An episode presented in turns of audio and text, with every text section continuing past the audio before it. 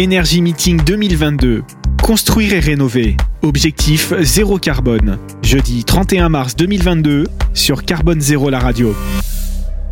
Nous sommes toujours à Energy Meeting édition 2022 en direct du Palais Brognard, ça s'entend avec cette belle coupole mais qui résonne. On est en compagnie de Christophe Rodriguez. Bonjour Christophe. Bonjour. Directeur adjoint de l'IFPEB, l'Institut français pour la performance du bâtiment, sur le village un peu de l'IFPEB et euh, que vous avez aussi avec le booster du remploi. On parle bien sûr de cette trajectoire bas carbone et même zéro carbone. Oui, tout à fait. Cette année, on avait à cœur de proposer la mise en place d'un village pour illustrer l'ensemble des solutions de décarbonation qui existent plutôt sur les matériaux. Donc en l'occurrence, euh, on retrouve des solutions euh, pour euh, consommer moins de matériaux, l'économie circulaire, le réemploi, l'éco-conception, toutes les solutions qui vont permettre de diminuer le besoin en matériaux dans un bâtiment. Et on va aussi retrouver des solutions de matériaux bas carbone, comme par exemple les biosourcés, mais pas que. Et donc on retrouve sur le village un ensemble de solutions, des solutions techniques, euh, du service, un ensemble d'acteurs qui euh, se mobilisent pour proposer des solutions de décarbonation des matériaux dans les bâtiments. Alors que la filière se mobilise, c'est parfait, mais est-ce que du coup les promoteurs suivent? Est-ce qu'ils sont intéressés par ces initiatives? Oui, bah, on, on est forcément tenté euh, de répondre à cette question en parlant du booster du réemploi. Le booster du réemploi, c'est une initiative collective qui est animée par A4MT, Action for Market Transformation, qui existe depuis un an et demi et qui est à la base une initiative de maître d'ouvrage, en l'occurrence c'était une initiative de Groupama Immobilier, euh, qui visait en fait à massifier euh, la mise en œuvre de réemploi de matériaux dans les bâtiments. Euh, quand on regarde l'impact environnemental des matériaux, on se rend compte qu'il y a une grande partie qui est liée à la phase de fabrication.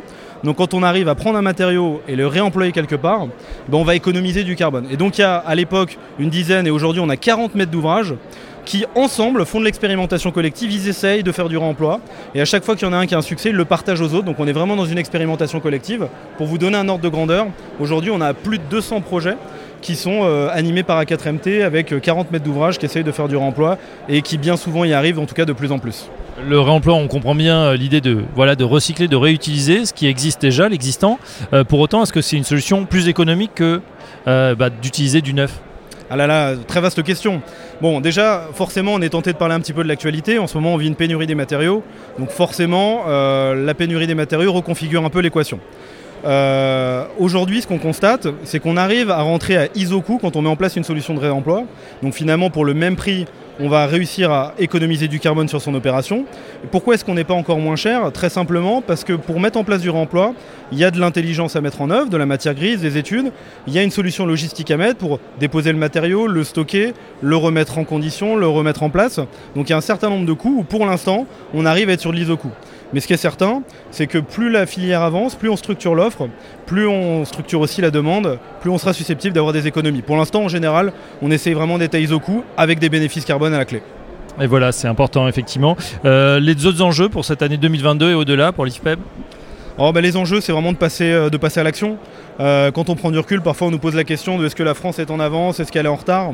Bah, Moi j'ai tendance à dire, hein, je le dis assez souvent, je radote, euh, sur le socle réglementaire, on est très en avance, on est un véritable laboratoire sur plein de choses.